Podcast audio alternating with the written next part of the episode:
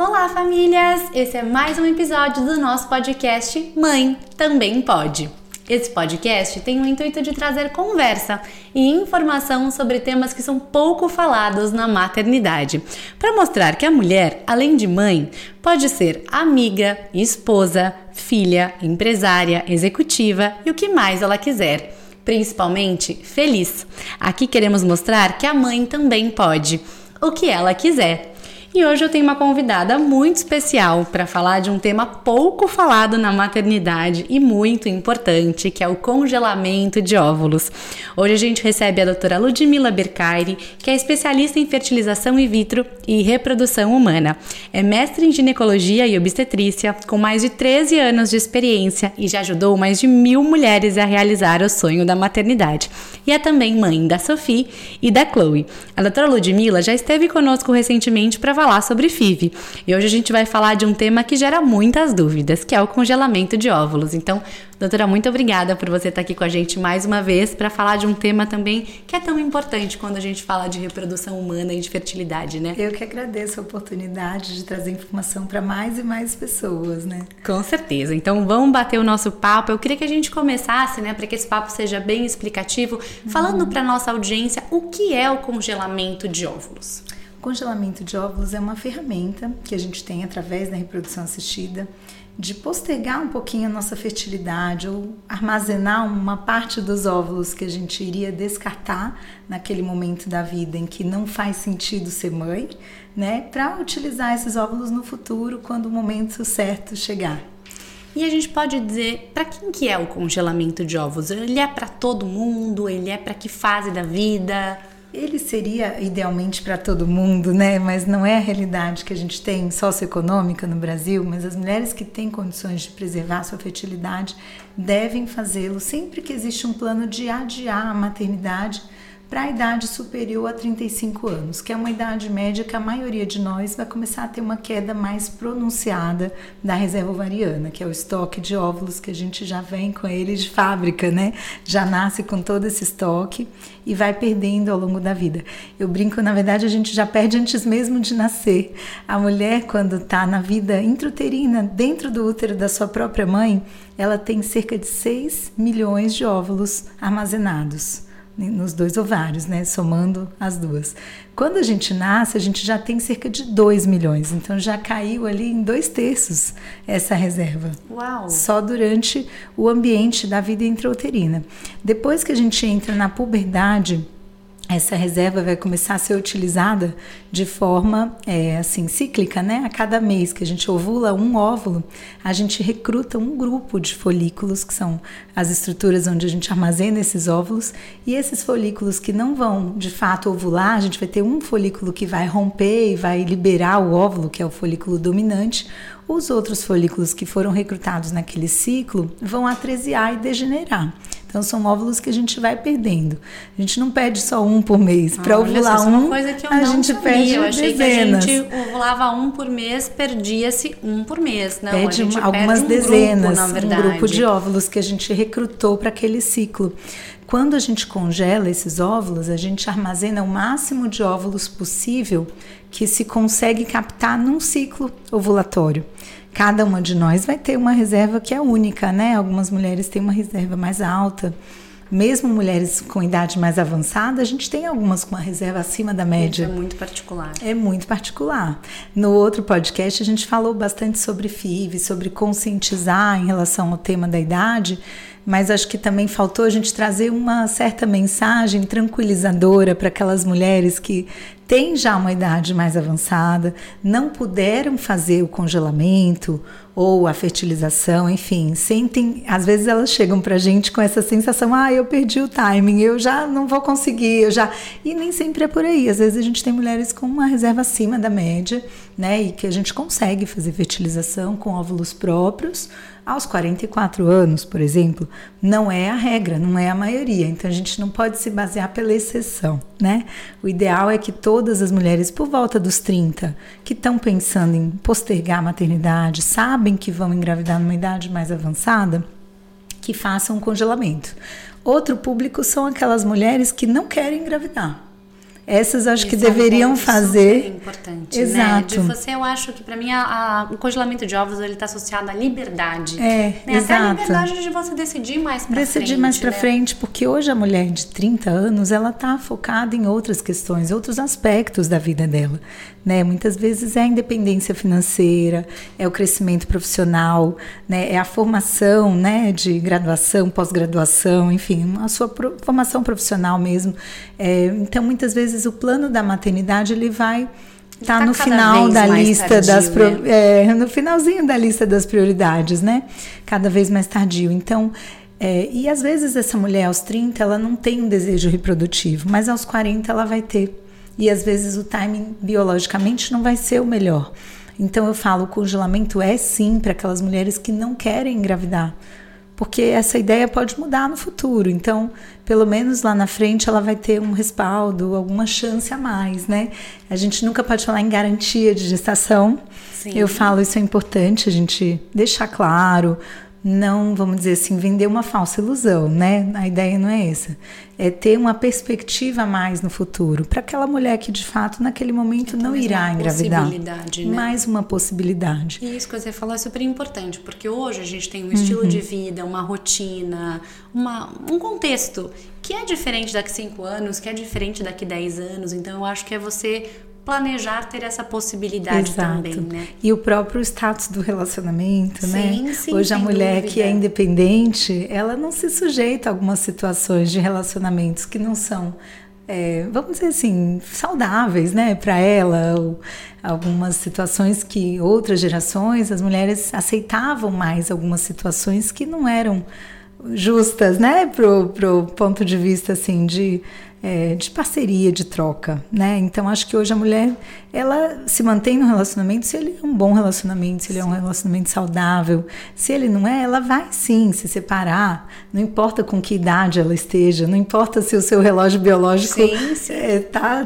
tocando ou não. E é, geralmente são mulheres que procuram a gente para congelar porque de repente era um relacionamento que ela já vinha fazendo planos de longa data, que já estava maduro o suficiente para ter filhos, mas de repente não foi para frente. Então, é uma situação que vale a pena a gente pensar também não, nessa a gente possibilidade. Sabe que é cada né? vez mais comum, né? Os segundos casamentos, também, né? Você né? às vezes tem um novo também. parceiro e de repente né, desejar é, é ter verdade. uma família, começar Super. uma família. Eu tenho vários casos de amigos que estão no segundo casamento, fizeram até vasectomia, né? Ou mesmo a laqueadura e falam, poxa, né, gostaria de ter agora. É e às verdade. vezes refazem essa cirurgia. Então, Sim, a gente fala muito na infertilidade né? primária, né? Que são aqueles casais que nunca engravidaram e que têm alguma dificuldade. Mas fala-se pouco da infertilidade secundária, que são esses casais que já têm outros filhos. Né, daquele relacionamento ou de outros relacionamentos anteriores e que não tem uma, um sucesso para obter a gestação do segundo filho ou do terceiro filho. Então, também são pessoas que podem ter um benefício, de repente, de congelar óvulos antes até de tentar o primeiro, se o primeiro já vai vir numa idade um pouco mais avançada. Então, que esse é um pouco do que eu estou vivendo, né? Uhum. Porque eu sou tentante, estou aqui com 33, na verdade, comecei a tentar com 31, né? Não achei que aos 33 ainda estaria tentando. É, porque é uma realidade, né? A gente às vezes não conta com ela, mas ela se coloca, né, dentro aqui do nosso contexto. E eu pretendo ter dois, três filhos. Então hoje eu já tô fazendo essa conta também, de assim, se eu quero ter dois, três filhos, o terceiro vai ser ali com 37, 38. Tem uns estudos que falam sobre isso. Quando o plano do casal é ter dois, três filhos, idealmente a gente deveria começar a tentar aos 28 ou 29. Então, para essa conta fechar sim, numa sim. faixa etária de boa então, perspectiva. Então, hoje mesmo eu já penso e até queria a sua opinião é. se faz sentido, se assim, tendo o primeiro, já congelar, porque os óvulos dos 33 vão estar mais saudáveis, mais jovens sim. do que os dos 38, Acho que nesse né? contexto vale, viu, Tati? Porque você, a gente já está falando de um grupo de pessoas que estão tentando ali há quase dois anos e que estão com uma certa dificuldade. Então a gente já sabe que pode ter uma necessidade de fazer uma fertilização sim, por conta sim. dessa dificuldade.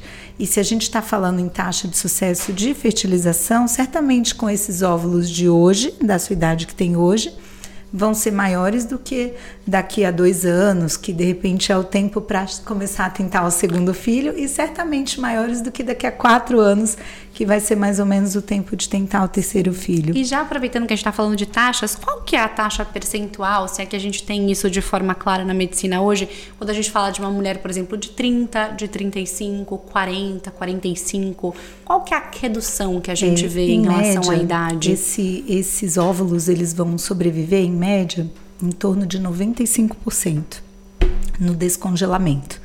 E desses óvulos que sobreviveram bem ao descongelamento, em média, 85 vão fertilizar. Isso é um número aproximado, por isso que a gente gosta de trabalhar com uma margem para que a gente passe por esses funis, esses crivos, né, que são então, inerentes. É um número, quando né? a gente for descongelar, fertilizar, o embrião vai ficar em desenvolvimento na incubadora, numa fertilização in vitro mesmo, né, que é a forma da gente usar esses óvulos congelados, obrigatoriamente tem que ser pela fertilização in vitro, a gente não consegue colocar esses óvulos de volta lá no ovário.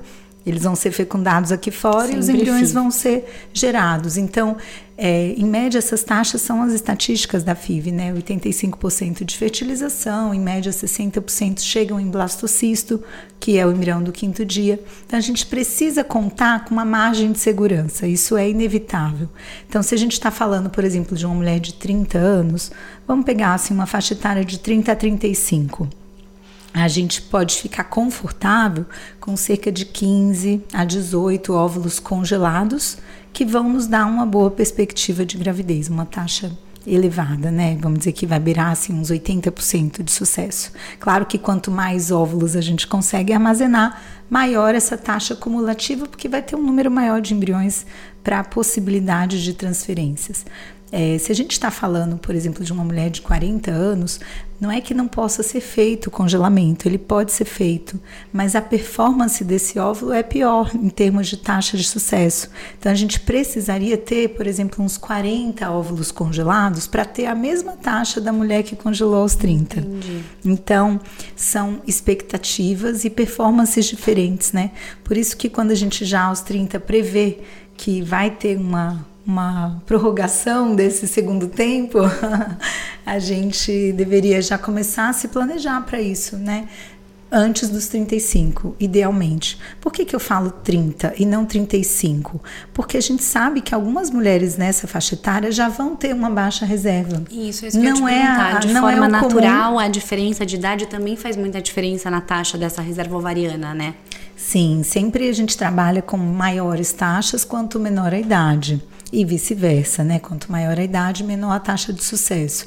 É, então a gente às vezes compensa isso estimulando mais vezes, fazendo mais ciclos, né? Mas o ideal é fazer menos ciclos com uma melhor performance. Isso vem com a idade mais jovem. É por isso que a gente recomenda que se congele esses óvulos antes mesmo. É, mas não é a realidade, infelizmente. A gente não recebe mulheres, muitas mulheres de 30, de 32. A maioria dos públicos, do público, né, das clínicas de reprodução no Brasil e nos congressos internacionais a gente discute a mesma problemática. A média de faixa etária que chega para a gente é de 38 anos. Se a gente analisa todos os ciclos de FIV que a clínica faz, né? Todas as clínicas têm mais ou menos essa faixa etária. Que já, para quando a gente fala de fertilidade, já é uma idade avançada, né? Sim, é que eu não quero trazer esse peso, né? Porque sim, também sim. eu já atendi mulheres com 38 e que vêm completamente arrasadas e falando, ai meu Deus, não vai dar certo. Não é por aí. Mas é que eu acho que quando existe a possibilidade de já se planejar e já se antecipar, já conhecer sua reserva ovariana, por exemplo, e entendendo quais são as possibilidades de tratamento. Acho que a gente ganha uma janela ali de consciência Sim, mesmo. Porque a gente sabe que o intervalo entre a gente propor o tratamento e de fato a paciente congelar, ele é variável e ele é longo muitas vezes, né?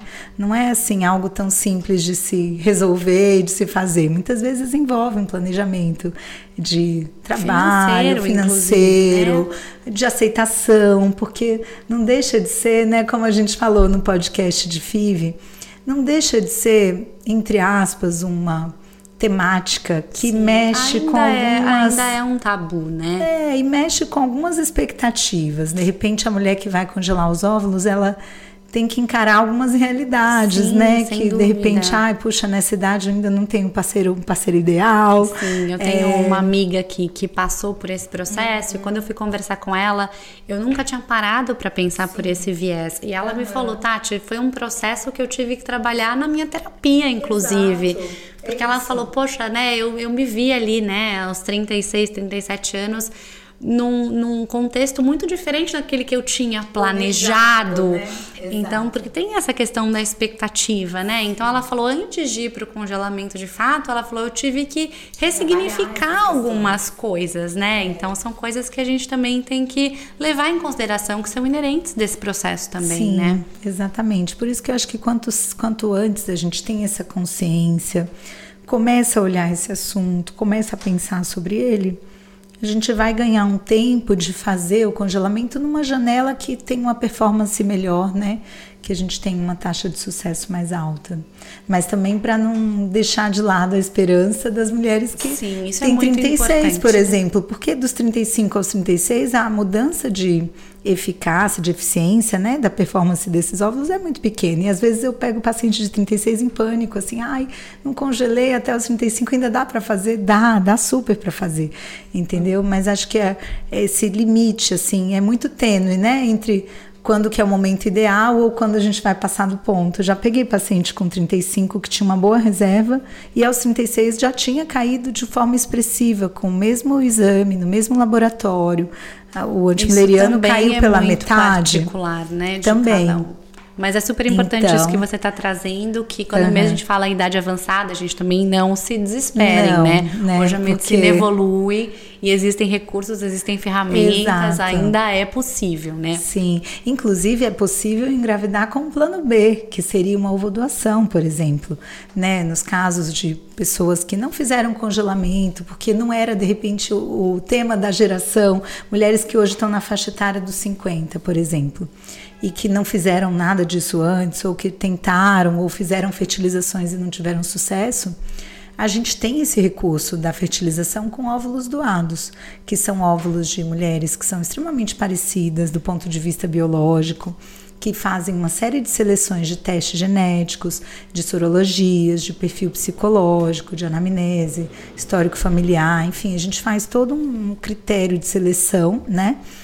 E é, a gente escolhe pessoas que têm o mesmo biotipo.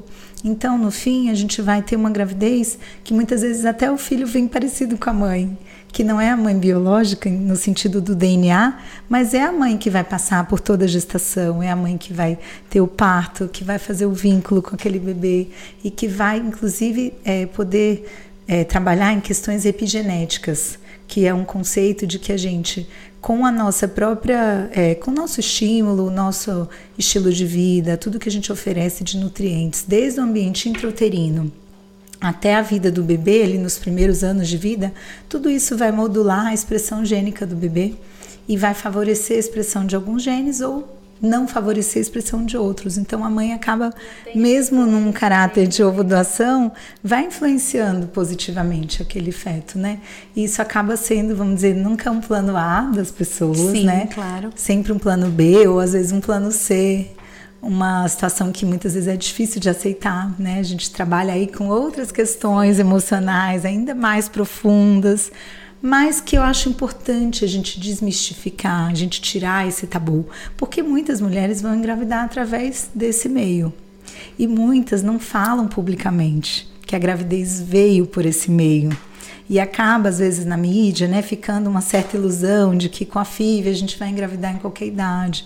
Não é por aí. O ideal é a gente é, ter É, essa consciência. cada vez mais desmistificar, Exato. né, gente? São opções que estão na mesa para todo mundo. Graças a Deus existem hoje esses recursos, né? Exato. É, e eu acho que todos eles, né, nos levam à maternidade tão sonhada, né? Exato. Independente de qual é o caminho, né? Exatamente. E também a adoção, por que não, né? Falar sobre isso também, já que é um podcast Sem sobre dúvida, sem mãe dúvida. pode tudo, a mãe pode adotar também, né? Se todas essas opções falharam, ou se de repente para ela nada disso faz sentido, né? Sim, Eu acho claro. que é, é importante a gente falar em tirar a culpa das pessoas, em tirar o peso, em tirar essa carga, porque são temáticas que vêm com essa carga emocional muitas vezes pesada, né? Sem então, dúvida. E eu ia te perguntar isso. Quais são as principais razões pelas quais as mulheres chegam hoje na sua clínica buscando congelamento de óvulos? Muitas são por não terem encontrado o parceiro ideal ou não estarem no momento de vida apropriado para ter filhos, porque elas têm o foco na carreira ou em outras questões da vida pessoal, informações e trabalho, emprego, enfim. Acho que essas são as causas principais, não só na minha clínica, como no mundo todo. É, mas alguns cenários específicos, né, como a gente falou, de divórcios, separações, acabam também trazendo essa temática à tona e são mulheres que olham para trás e pensam, poxa, por que, que agora é o momento de tomar alguma atitude, sim, já sim. que eu não vou ter um, um relacionamento é, sólido, assim, a um prazo prazo, curto, né? exato. Porque você pode até ter o relacionamento, mas você está no estágio, né, de, de, conceber um filho, você tem que estar tá é. com uma relação então, mais madura, né? Justamente. Então, a grande maioria eu percebo que tem esse status do relacionamento que não é um status ainda é, não tão sólido, não sei se eu usaria essa palavra, mas que o relacionamento não está maduro o suficiente para dar esse passo, né? Eu acho que essa seria a principal razão. Né? A gente fala muito da profissão, do empoderamento e tudo, mas eu diria que sim, esse é um, um motivo, mas eu diria que o relacionamento é o motivo principal. Eu percebo isso. Eu acho que as pessoas conseguem conciliar melhor é, ou, ou a maternidade com o trabalho do que com a falta de um parceiro, de repente. Sim, Porque sim. apesar da gente ter na reprodução a possibilidade de ser mãe solo, né? É um caminho também para muitas mães, mas não é algo tão aceito, é um, ainda um tabu, não é tão falado. E a, a própria mulher, acho que por saber, né, toda a dinâmica da maternidade, Sim, muitas vezes dúvida, não quer é encarar esse. Você ter é, às vezes, muitas vezes não quer encarar né? esse, sim, essa jornada sim, sozinha, essa né? Apoio, sim, sem é verdade. E seguindo aqui, acho que você já falou um pouquinho é, na minha pergunta, se tem uma idade considerada ideal para o congelamento de óvulos. Eu acho que você falou aqui a partir dos 30, quando a gente começa a planejar e entende que isso vai ser um pouco mais para frente, né? É, eu diria que o ideal seria congelar antes dos 35, tá. né? É, aos 30 já entender qual é a sua reserva. Se ela está dentro do que se espera, dentro da média, se pode ser esperado para congelar aos 33, aos 35 e de repente acompanhar essa reserva. É, mas a, em termos de sucesso, a faixa etária ideal para congelamento antes dos 35. Daí a gente tem uma outra, um outro marco, né, de é, vamos dizer assim, diferenças de performance que vai vir aos 38. Então, até os 35 é a melhor taxa que a gente tem na clínica. Dos 35 aos 38, a gente tem uma taxa ainda boa, mas um pouco menor do que antes. É, dos 38 aos 40, essa taxa já começa a cair de uma forma um pouquinho mais expressiva e depois dos 40 ainda mais, né? Então, são os cortes assim de idades que eu acho que são idades decisivas. Eu falo uhum. isso muito para as minhas pacientes que me procuram e de repente elas estão nesses intervalos ali, a gente vai ter uma conversa diferente com cada faixa etária, né? Que se é apropriada para aquela faixa etária, para aquela é, expectativa que a gente tem de resultado, de performance do tratamento e também que tem que se adequar ao desejo reprodutivo dela. Porque uma mulher com 38 que deseja ter dois filhos ou mais é diferente de uma mulher com 33 que quer ter um filho só. Então a gente precisa personificar, personalizar né, essa conversa e é, planejar mesmo essa família junto com o casal. Super importante. Ou com a mulher, né? Se não for um casal.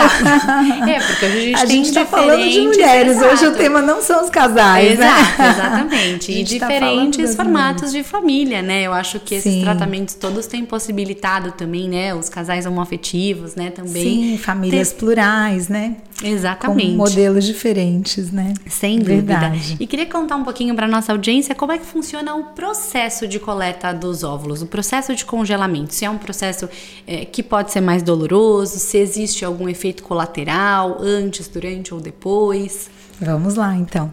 É, o processo começa sempre na menstruação, né? Quando a mulher menstrua, ela vem até a clínica, a gente vai fazer um ultrassom basal, que é para contar os folículos, entender se aquele ciclo está adequado ou se tem alguma condição que possa atrapalhar o crescimento dos folículos, algum cisto ovariano, alguma coisa nesse sentido.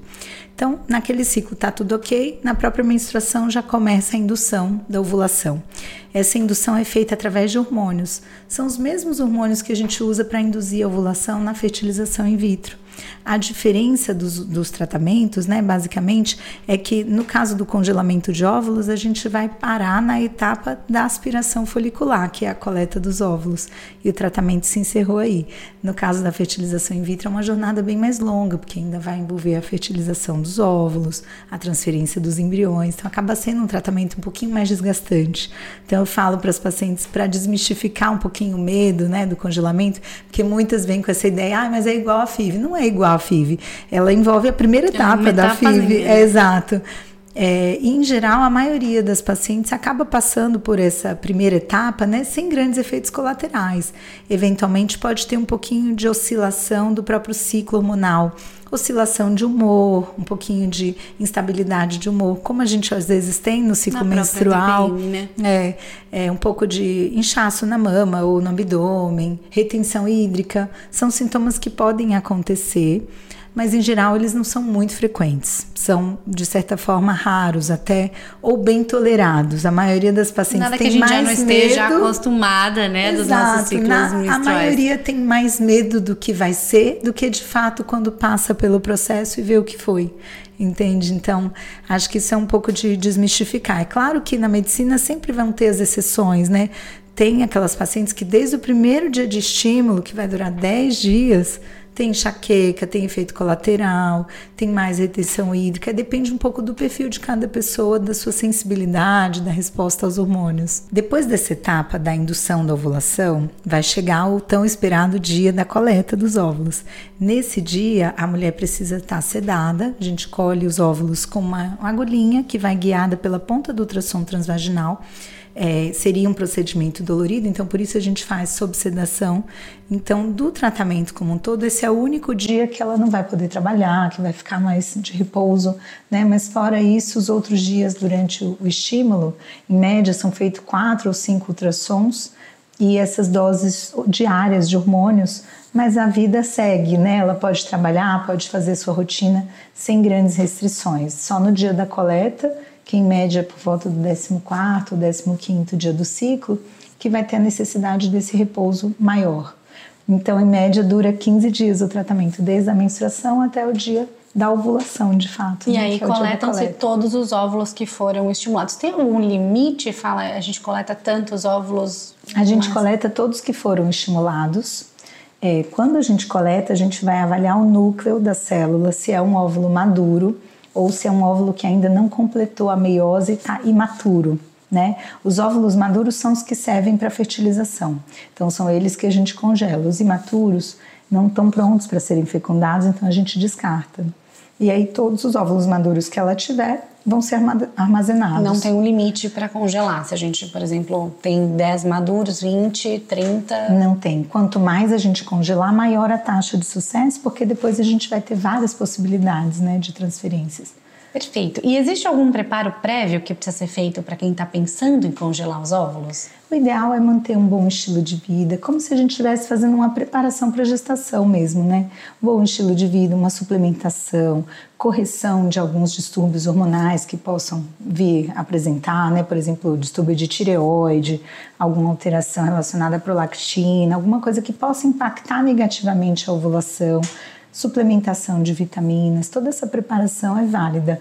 É, parar de fumar, se a paciente fuma, ou com parar de beber. preparação para tentar engravidar também, é estar tá com a melhor saúde possível para garantir uma pra boa que esses óvulos estejam num, num, bom ambiente, né, mais fisiológico e com uma boa, é, com bom aporte de nutrientes, antioxidantes, para que eles tenham uma boa performance também. E existe algum, a minha pergunta era riscos e benefícios associados ao congelamento de óvulos. Eu acho que os benefícios já estão claros, né? Eu acho que a gente de fato tem essa maior liberdade em termos de timing, né, de carreira, de ser mãe solo, né, de você optar por uma maternidade um pouco mais tardia. Existe algum tipo de risco associado ao congelamento de óvulos? Os riscos são raros, né? Mas acho que a gente está falando aqui sobre tudo e mais um pouco, é importante mencioná-los para que não seja uma surpresa total se a paciente vem apresentar algum desses sintomas. É, principalmente quando a gente fala em mulheres que têm uma reserva muito alta e que têm muitos óvulos, a gente está falando de um risco de hiperestímulo ovariano. É uma certa complicação do tratamento que hoje ela é autolimitada, a gente consegue ter recursos para não deixar esse hiperestímulo se transformar num quadro grave, então ele acaba sendo um quadro leve ou moderado, mas é um risco em potencial, que no passado, né, poderia ser um quadro mais dramático, principalmente quando se fazia a fertilização. É, desde que se faz o congelamento, a gente já tem esses recursos de minimizar o peristímulo e controlar esses Você efeitos. consegue controlar através do hormônio também. É, a gente usa alguns bloqueadores hormonais, usa um protocolo hormonal específico que a gente consiga é, minimizar esse risco. E alguma situação que afeta a taxa de sucesso do congelamento? Existem Além da idade condições? que a gente falou, né? algumas condições, por exemplo, como a própria endometriose, que é uma doença que a mulher pode ter que geralmente cursa com uma performance inferior dos óvulos quando comparado com mulheres da mesma idade, com a mesma performance eh, em termos de número, aqueles óvulos com endometriose eles vão um pouquinho pior e a gente acredita que isso seja pelo ambiente inflamatório que esses óvulos estão, principalmente se a mulher tem endometriose ovariana, que é o caso do endometrioma. Então, isso é uma situação. Outras que a gente não pensa quando vai congelar os óvulos, mas a gente tem que prever. Se no futuro essa mulher vai ter um, marido, né, um parceiro, que ele é, é, tem algum fator masculino, em geral são óvulos que vão ter uma performance inferior também, em termos de evolução dos embriões. Então, a gente deveria ter uma é, margem ainda maior né, para prever essas perdas que vão acontecer no caso de um fator masculino mais importante, mais severo. E a gente também ia perguntar aqui sobre taxas de sucesso dos óvulos congelados para uma gravidez, mas você já trouxe aqui que uhum. se a gente tiver uma boa reserva, os números são bem altos, né? E eu fico muito feliz porque outro dia eu vi uma, um post de uma amiga também que eu confesso que eu fiquei meio indignada porque ela estava falando sobre o outro lado, né? Que a gente sabe que também acontece. Ela falou, gente, é, tem muita gente hoje congelando ovos, muitos profissionais, muitos lugares que não são sérios, né, que estão uhum. fazendo porque né, sabem que existe essa necessidade hoje da sociedade. É, então, queria que você falasse um pouquinho sobre isso. Ela até estava falando, poxa, as taxas, ela acho que não tinha né, todos os dados aqui, falou as taxas são super baixas, as pessoas congelam e gastam dinheiro e não sabem o que estão fazendo, porque existe né, essa superestimulação também a esses procedimentos. Eu confesso que, né, como tentante, eu fiquei um até meio indignada, né? porque eu falei, não, gente, é, ao contrário, né? Um Esses recursos assustada. estão aqui para ajudar as mulheres. É, acho né? que não é para todo mundo, né? Como você me perguntou lá no comecinho do, da nossa conversa, mas é uma possibilidade a mais que a gente tem. Eu falo, é claro que em alguns casos vão ter uma performance que não é o ideal. Pode acontecer de você congelar óvulos e lá na frente, com todas as intercorrências e todas as etapas que esse óvulo vai cumprir até chegar a ser um bebê no colo, né, que a gente ainda tem um pré-natal pela frente, ainda tem as implantações dos embriões pela frente. São muitas etapas. Eu falo, é quase uma maratona entre o óvulo até o bebê no colo. Sim. Mas é por isso que justamente a gente precisa entender bem dessa história do, dessa mulher, né, dessa história reprodutiva. É, situar ela em termos de estatística, de probabilidade, para que essa esperança seja real e não seja uma ilusão. Sim, né? É Porque importante. não adianta a gente congelar cinco óvulos, por exemplo, mesmo numa idade jovem, e, e, achar que aqueles cinco óvulos vão dar uma garantia de um bebê no colo. Isso realmente não é, real. A garantia não existe. Né? A garantia não existe. Por isso que a gente fala em probabilidades, em, em, taxas de estatísticas, né? E quanto mais óvulos a gente consegue armazenar, isso às vezes vai envolver fazer duas estimulações, acumular um pouco mais de óvulos, não só num ciclo menstrual, né? A gente vai ter mais possibilidades. Se a gente compara uma mulher que, mesmo jovem, né, teve 20 óvulos versus uma que teve 10, a taxa acumulativa da que guardou 20 óvulos é superior. A gente tem que ir juntos e situando e construindo essa expectativa com base nos dados que cada clínica tem, porque aí é, é um dado individual.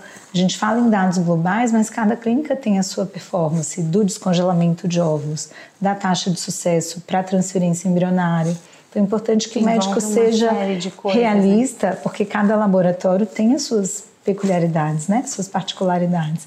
Nem todos vão entregar a mesma taxa de sucesso. Mas uma boa condição, com uma boa quantidade de óvulos, eu entendo que é um procedimento que tende a ser bem sucedido, que né? As taxas são, são, são, taxas sim. altas de sucesso, sim, né? Sim.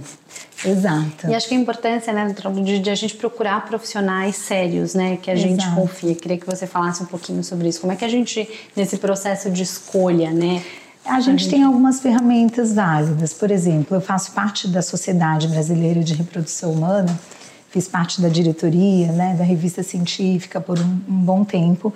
E dentro do site da Sociedade Brasileira, que é SBRH, a gente tem uma ferramenta de buscar o seu médico, que são os médicos associados da sociedade.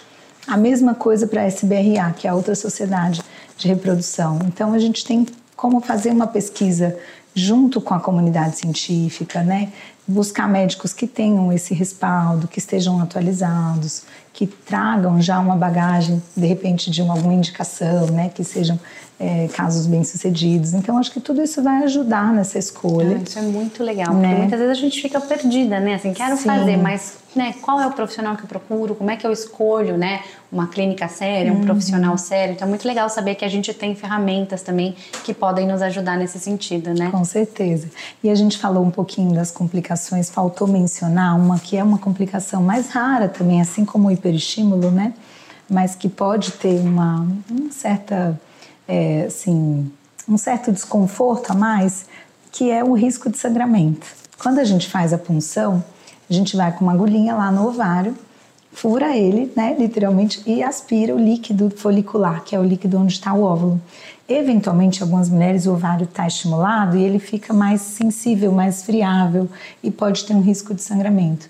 É algo que vai acontecer assim, em menos de 1% dos casos mas é uma complicação que pode ter um grau de importância maior para quem tem. Então é importante, já que a gente está falando sobre todos, todos os né? aspectos. É, exato, mencionar que não é 100% livre de risco, mas a taxa dessas complicações é baixa. São baixas. Né? Do, do sangramento é menos de 1%, do hiperestímulo é em torno de 2 a 3% também é baixa. São taxas E baixas. eventualmente algum risco de infecção, que também está descrito, né, como potencial complicação, mas que na prática eu confesso que eu nunca vi um caso. Então acho que é menor do que 1%, com certeza. E uma outra dúvida que eu tenho, que também uhum. pode ser a dúvida de outras pessoas: tem um tempo que os óvulos podem ficar armazenados, congelados? Super legal essa dúvida. E a princípio a resposta é não. A gente já tem vários estudos, né, tanto de óvulos quanto de embriões que ficaram congelados por tempos longos, né, mais de 10 anos no caso de óvulos, ou mais de 20 anos no caso de embriões, que é uma técnica que a gente faz há mais tempo, é, e que deram gestações bem-sucedidas. Então, quando a gente congela, a gente armazena as características e a qualidade da idade em que a gente congelou. Se esse óvulo for transferido, por exemplo, daqui a uma década, depois dos 40, ou mesmo mulheres pós-menopausa, né? Eles vão manter as características da idade bacana. do congelamento. Você pode ter, então, pode ter um tempo mais longo desse congelamento. Exato, se tudo der certo, né? A gente está falando em perspectivas, Sim, claro, sempre claro. mantendo o pé no chão. E isso eu acho, faço questão de explicar, né, para as minhas pacientes que nunca é uma garantia, mas dentro do que a gente tem de perspectiva é o que existe de melhor. Que legal. Né? E, e, de, pode... e depois descongelados, por exemplo, congelei os óvulos, utilizei, tive as minhas gestações, estou com a minha família, não quero mais ser mãe, eu posso doar esses, esses óvulos que ficaram congelados? Sim, você pode doar, desde que isso esteja previsto no seu termo de consentimento. Ah, isso tem que ser desde o primeiro Exato. momento que você vai tomar idealmente, essa decisão. É, idealmente sim, desde o primeiro momento a gente já pergunta qual destino dar a esses óvulos, uhum. em caso não só de desistência, mas casos mais, é, assim, vamos dizer, desfavoráveis, como é, morte, doenças terminais. A gente tem tudo isso previsto nos termos nos de consentimento, termos. é o que o CRM recomenda, né? Para a gente dar o destino que aquela pessoa decidiu para aqueles óvulos. Seja ele uma, uma doação. ética e legal exato, envolvida, né? Exato. Seja uma doação para enfim, familiares que hoje o conselho permite, né, a doação de óvulos. É, a barriga solidária, né, também. A barriga solidária é uma outra modalidade ah, de tá tratamento, mas a doação de gametas, que é a doação de óvulo mesmo, hoje em dia uma irmã pode doar para outra. no caso de uma falência ovariana, por exemplo, no caso de uma menopausa precoce. Então, isso já o conselho prevê né, essa possibilidade de doação entre familiares conhecidos, nessa última resolução que foi do ano passado. Então, isso está atualizado.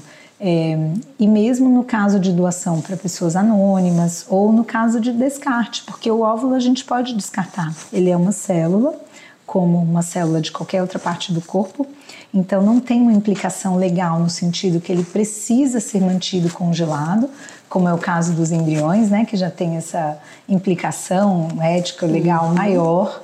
Então, o óvulo a gente pode descartar com mais facilidade se aquela mulher não tem interesse em utilizá-los ou não tem interesse em doação. Não, esse é um tema fascinante. Outro dia eu estava ouvindo um podcast também, acho Sim. que é tema para outro podcast, todas as questões legais relacionadas a Sim, isso, porque é, é, um tema muito novo, né? Então, outra coisa que eu não sabia é que você também define quem são os responsáveis, né? Ou os responsáveis legais por aqueles embriões e por aqueles óvulos congelados, correto? Sim, e o casal tem que estar 100% de comum acordo com esses destinos para o embrião. Né? Então, se um dos dois deseja doar, mas o outro não, aquele embrião não vai ser doado. Então, a decisão tem que ser compartilhada pelo casal no caso de embriões, né? No caso de óvulo, eu falo, é a fertilidade da mulher que está sendo preservada.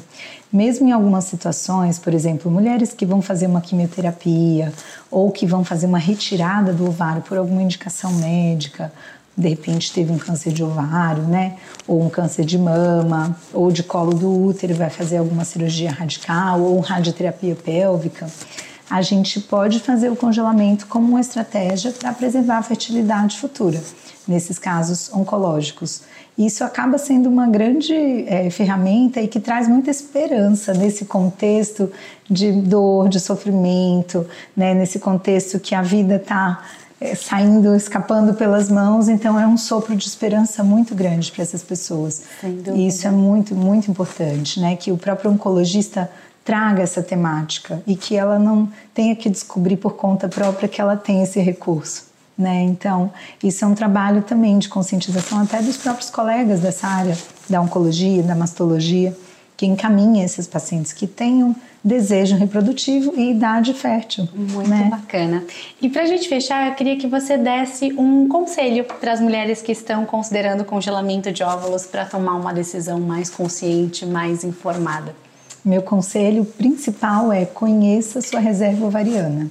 Com base na sua reserva, você vai ter as ferramentas, as informações necessárias para nortear esse planejamento. Converse com um bom profissional, também tenha essas taxas, estatísticas, entenda delas, qual é a estatística da clínica específica, né, para que você tenha expectativas e uma esperança real, baseada em números reais e não postergue. Acho que esse é o desafio, né? Não sem postergue. Dúvida, sem dúvida. Doutora, muito obrigada pela sua presença aqui. Foi um prazer te receber aqui. Acho eu que a gente falou sobre muitos temas, né? Acho que esclareceu muitas dúvidas aqui. Então, eu te agradeço imensamente pelo nosso papo hoje. Obrigada, eu que agradeço. Foi um prazer. Esse foi mais um episódio do nosso Mãe Também Pode. E a gente se vê na semana que vem. Tchau, tchau!